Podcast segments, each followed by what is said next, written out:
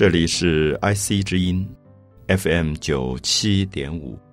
您现在所收听的是《美的沉思》，我是蒋勋。我们在一系列关于身体美学的探讨里，希望第一个，所有的听众朋友能够爱自己的身体。爱自己的身体是一个非常重要的开始。我们也许在生活里有很多的机会爱他人。我们常常会在一些伦理的课程或者道德的范畴里谈到怎么对别人好，比如说对父母好，啊，孝顺父亲、孝顺母亲，呃，疼爱自己的妻子、疼爱自己的丈夫、疼爱自己的孩子，孝顺长辈，或者是有爱自己的兄弟姐妹。我想这次都是没有错的，可是，在我们这个系列的探讨当中，我们希望有一个重心，这个重心是每一个人作为存在的个体，他能够好好的疼爱自己，爱自己的身体，是说这个身体无论它是生理的状况或者心理的状况，也是一般人所说的身心灵，能够达到一个最健康的部分。为什么我们这样要求？因为我们会觉得，今天尤其很多的朋友在职场的压力里，或者是家庭的压力当中，他负担了太多的一些责任，所以他其实没有疏解的管道。因此，有时候你会觉得他是一个好父亲，他是一个好母亲、好丈夫、好妻子，可是不知道为什么你会觉得那个压力无形中形成，最后他身体不好了。如果你的健康不好了，你没有能力再去爱他人。我想，这是我们今天讨论这个问题的一个重要的起点，所以也常常会提醒，特别的提醒一些职场上压力很大的朋友，或者在社会责任或者家庭责任里压力很大的朋友，你一定要关心自己的身体。我们谈的身体美学，不只是一个很单纯看起来好不好看的问题。我们通常觉得这个人好看，是因为他健康，他心情很喜悦，他每天来上班的时候，他带着他最。喜悦的心情跟健康的身体面对这个职场，所以他不会有太多的问题积累成，有一天会爆发成病症，不管是生理上的病或者是心理上的病。因此，我想我们说从爱自己的身体开始，是因为这些年有时候观察身边的朋友，的的确确觉得啊，这个人真是一个好女儿啊，好妻子，好母亲。他在生活里面，每个人都说他好，可是我们不知道这个好的背后，也许有好多的委屈。这个委屈是因为有很多东西他不说，他一直承担下来，可是身体是受不了的。所以，因此我们会希望说，爱自己的身体开始，这个身体美学有很重大的意义。尤其在今天，每一个个体都在社会里承担了很多的责任，那我们都在学习这个身体怎么去面对这些责任。我不希望我们误解成为说我们鼓励一个人不要负责任，不是的。相反的，我们要负更大的责任。我们不但能够孝顺自己的父母，有爱自己的兄弟姐妹，疼爱自己的子女，我们还要扩大这个爱，可能是照顾邻居、照顾同事、朋友。可是，我相信能够做到这件事的人，一定是非常非常健康，他的身体足够健康，让他可以承担很多人的事情。所以，因此，有时候我们会觉得，啊，自己在心情不好的时候，我们很想找一个朋友去疏解。有时候打个电话给他，你就会发现，能够倾听别人的这个人，基本上是应该是更健康的。他承担这个压力，而他自己能够把这个压力疏解掉，而他也能够带给别人很多面对生活的勇气，或者是一种心理上的一种快乐跟喜悦。所以，这是为什么我一直觉得深爱自己的身体，把自己的身体弄好，那让自己是在一个最开阔、健康的心理状况里面，那么他反而在这个社会里可以扮演更重要的角色，来帮助他人。呃，希望从前面谈到我们的身体的美，其实是一个文化的记忆啊。埃及人有埃及人的身体的美，希腊有希腊的美。印度有印度的美，中国也有中国身体的美。每个民族、每个文化，可能都在不同的氛围当中，形成了他对身体的一种美的价值。在这个小小的岛屿上，我的观察，我会觉得，比如说原住民的身体可能跟汉族的身体不太一样，因为原住民，你常常觉得他们唱起歌来、跳起舞来，他特别愉快，很羡慕我的原住民朋友，因为我觉得他们是不是社会的压力的负担其实比我少。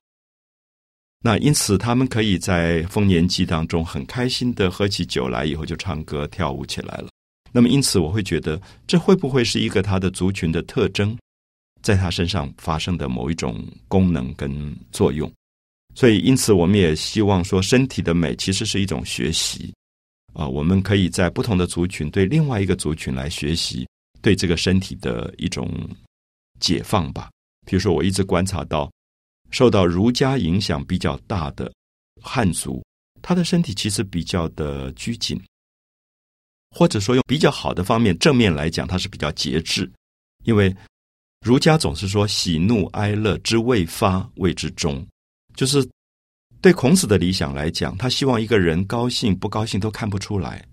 喜怒哀乐之未发谓之中，发而皆重节，就是说。即使有时候我表现了快乐跟不快乐，可是要表现的很节制。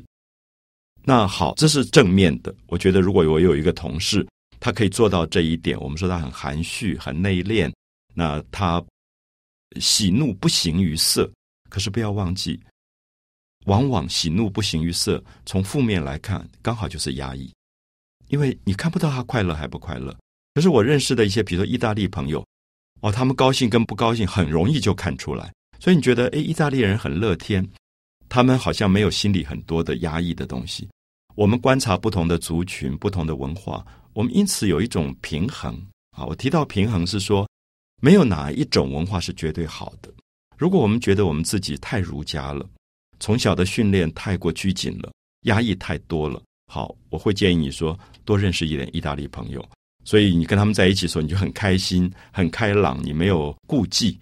那么，意大利朋友，我反而觉得说啊，他们最好多认识一点德国人。那德国人就很严谨，脸上很严肃。所以这里面平衡的意思是说，我们今天处于一个世界村的位置，我们其实可以有机会认识很多不同族群文化的人。所以，因此我们可以在里面学习他身体的各种语言，然后用这个语言来平衡我们自己，让我们自己的身体可以做到收放自如。啊，收是收敛，放是放纵。完全放纵的身体不会是美的身体，完全收敛的身体也不会是美的身体，应该是收放自如，就是做到很自在。所以，因此，我想把这个当为一个理想，我们会继续跟大家谈身体怎么样可以做到最美的状况。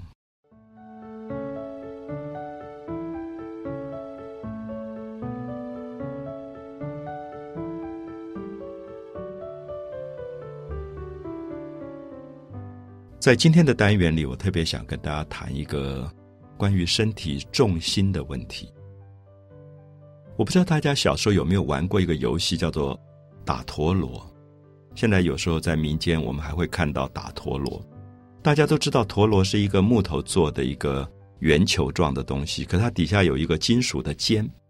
然后我记得小时候，我们就用绳子、麻绳，慢慢慢慢的缠在这个陀螺上，然后利用一个。手甩出去的力量，然后让这个陀螺就旋转起来了。那有些同学，我记得他们玩陀螺玩的非常好。他可以把这个陀螺打出去以后，陀螺就像一个人在跳芭蕾舞一样，因为它底下有一个金属的尖，所以那个尖就笔直的站立起来，然后就开始一直旋转，在快速的旋转里可以转很久很久，它都不倒下来。我记得我刚开始玩陀螺的时候，我很羡慕这些朋友。因为我玩的陀螺玩不好，我觉得我甩出去的力度可能控制的不够平衡，所以你常常觉得甩出去以后，这个陀螺摇摇晃晃两下，它就倒下来了，它没有办法转这么久。那么后来我就发现，它没有办法转这么久的原因，是因为它站得不够直。那么或者是说，它没有办法站这么直的原因，是因为你没有找到那个陀螺的重心。所以重心这个意义，是我从陀螺开始学习到。那我也因此开始觉得，我的身上也有一个重心。当我在跟朋友呃打太极拳也好，或者有时候我到一个呃舞蹈班里面，看到有些朋友在练芭蕾。我们大概在小学时候，班上有些女同学，她们就去学芭蕾舞。学芭蕾舞就有一些动作，就是单脚站立，然后另外一个脚要旋转，然后你会发现，如果她重心抓得非常稳，她这个转得非常漂亮。可能大家都看过，呃，俄罗斯最有名的芭蕾舞就是《天鹅湖》。《天鹅湖》里面有一段是一个黑天鹅出来，那他站立在舞台的正中央，然后开始摆出一个要旋转的准备姿态，然后他就开始旋转了。然后台下的观众就在看他转一圈、两圈、三圈。他每次转圈完以后回来，他必须面对底下的观众，所以他在转圈的过程当中，随时还保有他身体的端正。然后这个转圈，大家就在计算了。到了第八圈，然后第九圈、第十圈，然后接着到了二十圈，你已经觉得这是很难的，因为一个人的人体可以在一个节奏的控制当中转到二十圈。好，接着到了二十五圈，已经开始有人鼓掌，因为觉得这是身体的难度。我们通常看到古典芭蕾的《天鹅湖》，大概这个黑天鹅会转到三十三圈，全场爆满掌声。然后这个时候黑天鹅会停下来。我们知道转了三十三圈之后，他的呼吸、心跳都很快，因为是高难度的运动，等于是一个很剧烈的体操。完了以后。他要立刻很静定，因为他要用呼吸，就是我们上一个单元讲的，怎么练习自己的呼吸，让自己静下来。如果你心浮气躁，你的呼吸就是不稳定的。如果你能够让自己的呼吸稳定下来，你就可以看到这么多的掌声，可他可以很安静的向大家敬礼。那个时候你会感觉到一个舞者在舞台上漂亮的不得了。那我也意识到一个人的身体的美，常常跟他的重心。能不能把握住有非常非常大的关系，所以下面我们在谈这个重心的问题的时候，我们先谈一个有趣的问题，就是说我们的身体美学在一切的动作之前，其实是一个站立的动作。我们有时候看到一个人站在那边，觉得好好看，然后觉得他像一尊希腊的雕像。我们知道希腊的雕像通常站的时候，他的重心并不是放在两个脚上的，他是重心放在一个脚上。如果放在左腿，他的右腿就是在休息的状态；如果放在右腿，他左腿就在休息的状况。基本上，我们看到人的重心如果同时放在两个脚上，它就是立正的姿态。可是希腊人找到一个重心，说我把重心放在一个脚上，所以我的身体有一点点的倾斜，可是基本上另外一个脚在帮助这个倾斜的平衡，所以构成一个很优雅的腰部的微微的。倾斜动作，可是不是一个很大的倾斜，所以因此我们就看到说，这种站立的姿势构成了身体的一种重心稳定的感觉。重心稳定，可是又不僵硬，它就非常的美。所以我想，在儒家的文化里，也常常说一个人站着说顶天立地，其实也在讲重心。就是我们自己觉得我站在那边，我呼吸调的很好的时候，我非常的稳定。可是对东方的美学来讲，他认为重心稳跟希腊的要求不一样。希腊认为重心稳是我重心放在一个脚，另外一个脚在休息状态，在帮助这个重心的转移啊。有时候站累了，右腿站酸了，我把重心移到左腿，所以右腿又可以休息。这个是希腊的重心转移的美学。那么东方的重心怎么去调整呢？它基本上有一个动作叫做蹲马步。所以我们知道，在东方，不管太极拳，不管是练武功，你可以看到第一个动作就是练蹲马步。蹲马步是膝盖有一点微弯，然后让自己整个的呼吸的重量放到丹田。所以它就是民间讲的，常常听到的俗语，叫做“沉得住气”，啊，就是把气往下沉。所以他用腹部的地方在呼吸。所以我记得那个时候练太极拳的时候，在公园早上跟一些老师傅。他们就要你说啊，你先站桩，好，我们注意站桩。桩是一个木头打桩打到土里去。练站桩的意思，就让你整个的身体沉得住气，里面膝盖微弯，蹲马步，最后你的两个脚就像桩一样的打在土里面，所以别人推你会推不动。我记得我们在练桩的时候，最好玩的是那个老师有时候忽然猛不防的从后面推你一把，因为他要测试。你是不是真的站得稳？因为他的意思是说，如果我推你推不动，表示你站桩站稳了，那么才是练功的一个最好的基础。好，这个是东方的重心，所以我们会发现不同的文化都有一个寻找重心的训练。因为人生如果失去了这个重心，它就是一个不稳定的状态。所以那个老师傅在后面猛不防推你一把，是认为你随时要保持自己重心的稳定。在人生漫长的路上，如果我们自己的重心不稳，别人不要来推你，你自己也容易倒掉。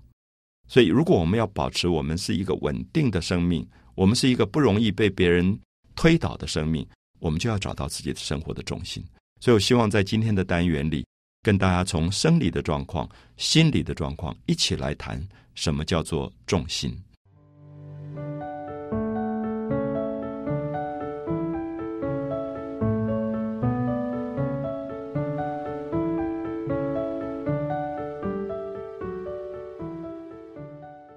所以在今天谈到身体的重心的部分，很希望每一位朋友能够回到自己的身体，在站立的时候，能够寻找自己身体的重心在哪里。如果我们是在一个立正的姿态，站久了一定会酸，啊，脚会酸，腰也会酸。我记得在我们做学生的年代，台湾的教育里。教官也好，校长也好，老师也好，都很奇怪，非常爱训话。然后那个时候，一个朝会常常是一两个小时，然后在大太阳底下，所有的小朋友都要笔直的站在那个地方。那有时候校长很奇怪，讲讲很久，他才忽然想起来说：“哦，你们可以稍息。”我们才稍息。那稍息的时候，就是把重心移到一个角了，不然的话就一直立正，其实非常累。可是也许是在这样的状况，我大概从很小就开始发现。在公园里面，老师傅教我的那个蹲马步的站桩的功夫，这个时候可以把它拿来作为一种练习。就是说我根本听不到校长在讲什么，其实我就是努力的把呼吸调到最好，然后膝盖微微的弯。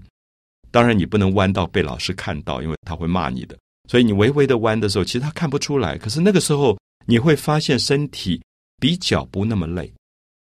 因为他好像有一个把下盘。往下拉稳的感觉，就是我们说站桩的这个动作。所以，因此，我觉得其实我们今天讲的重心，大家有机会可以在自己的生活行为里面来做练习。有些朋友做捷运，在尖峰时间找不到位置，那也许觉得站在那边很累。甚至有很多朋友因为觉得自己的长年以来在职场的压力太大，所以脊椎都不好了。那很多朋友脊椎的第四椎、第五椎的椎间盘可能都受到压迫。大概已经变成现代人最常见的一种病，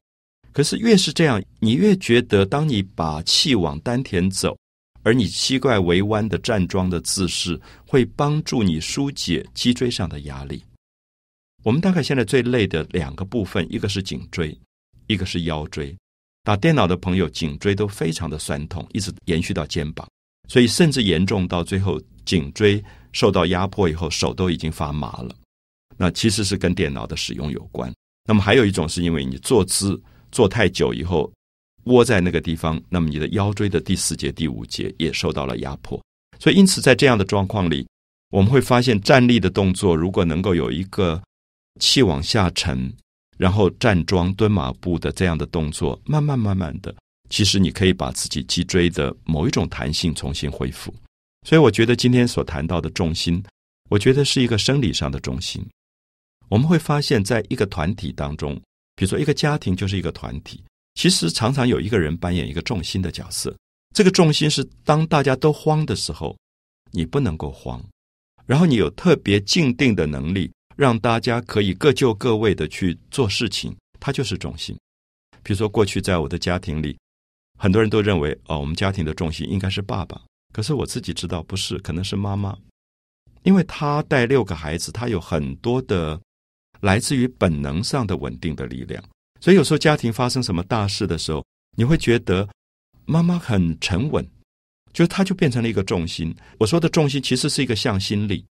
就是大家会以她为中心来共同去完成一件事啊。比如说，我们都知道说，家里在过年过节要包饺子的时候，因为八个人要吃饺子，那个饺子摆开是不得了的阵仗，然后母亲在那边擀那个饺子皮的时候，所有人围绕着她在包这个饺子的时候，她就是重心，因为她提供这个饺子皮，所以她可以很快速的把这个饺皮供应到每一个人的手上，然后大家以她为中心。所以现在有时候很多朋友说：“哎，家里有一个老人，所以是宝。”那其实因为老人有他的生活经验，所以他就变成了家庭的重心。这个重心并不是说他的体能，而是说他的生命经验。所以，使得年轻人在慌张或者心浮气躁的时候，反而在老人的身上、长辈的身上得到一个稳定的力量。所以，重心跟稳定有关。那同样的，我想我们的社会也需要重心。有时候我们在问，我们的社会的重心在哪里？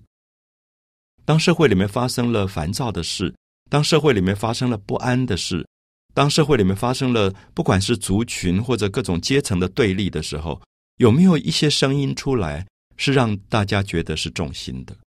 啊，譬如在西方，很明显，很多宗教上的人出来讲话，德高望重，大家会尊敬他，他就是社会的重心。我记得我小时候在台北的大龙洞这个社区，有一些所谓的士绅阶级，